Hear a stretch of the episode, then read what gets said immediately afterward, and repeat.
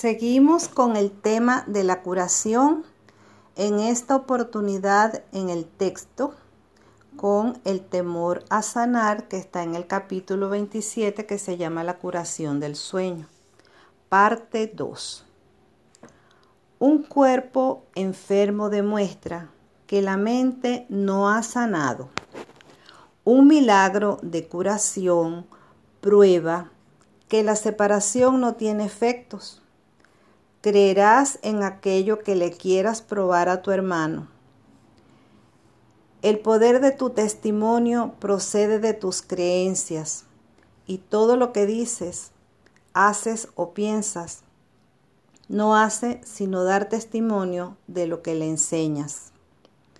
Tu cuerpo puede ser el medio para demostrarle que nunca ha sufrido por su causa y al sanar puede ofrecerle un mudo testimonio de su inocencia. Este testimonio es el que puede hablar con más elocuencia que mil lenguas juntas, pues le prueba que ha sido perdonado.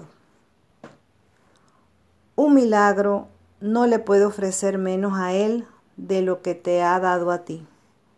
De esta manera, tu curación demuestra que tu mente ha sanado y que ha perdonado lo que tu hermano no hizo. Y así, él se convence de que jamás perdió su inocencia y sana junto contigo.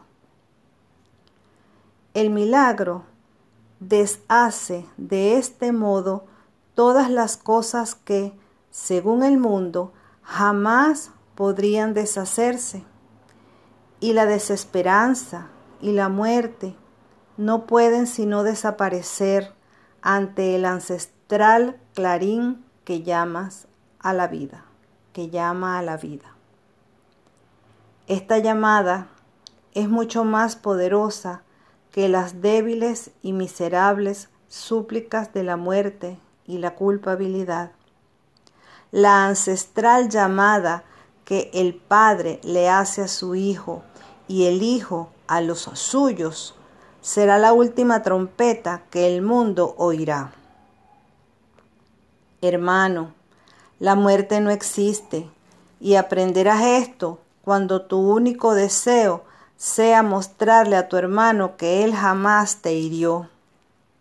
Él cree que tiene las manos manchadas con tu sangre y por lo tanto que está condenado. Mas se te ha concedido poder mostrarle, mediante tu curación, que su culpabilidad no es sino la trama de un absurdo sueño. Cuán justos son los milagros, pues otorgan a ti y a tu hermano el mismo regalo de absoluta liberación de la culpa. Tu corazón os evita dolor a ti y a él, y sanas porque le deseaste el bien. Esta es la ley que el milagro obedece. Esta es la ley de la curación. La curación no ve diferencias en absoluto. No procede de la compasión, sino del amor. Y el amor quiere demostrar que todo sufrimiento no es sino una vana imaginación, un absurdo deseo sin consecuencia alguna.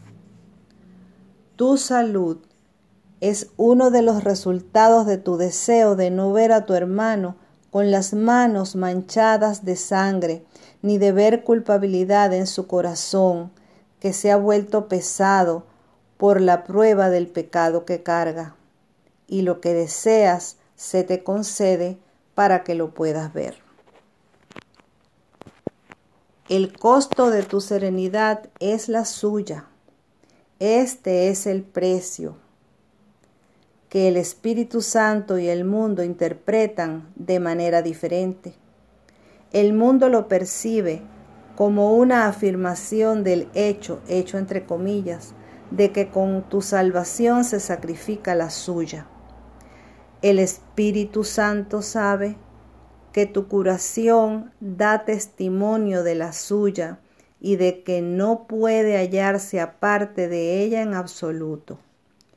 Mientras tu hermano consienta sufrir, tú no podrás sanar, mas le puedes mostrar que su sufrimiento no tiene ningún propósito ni causa alguna.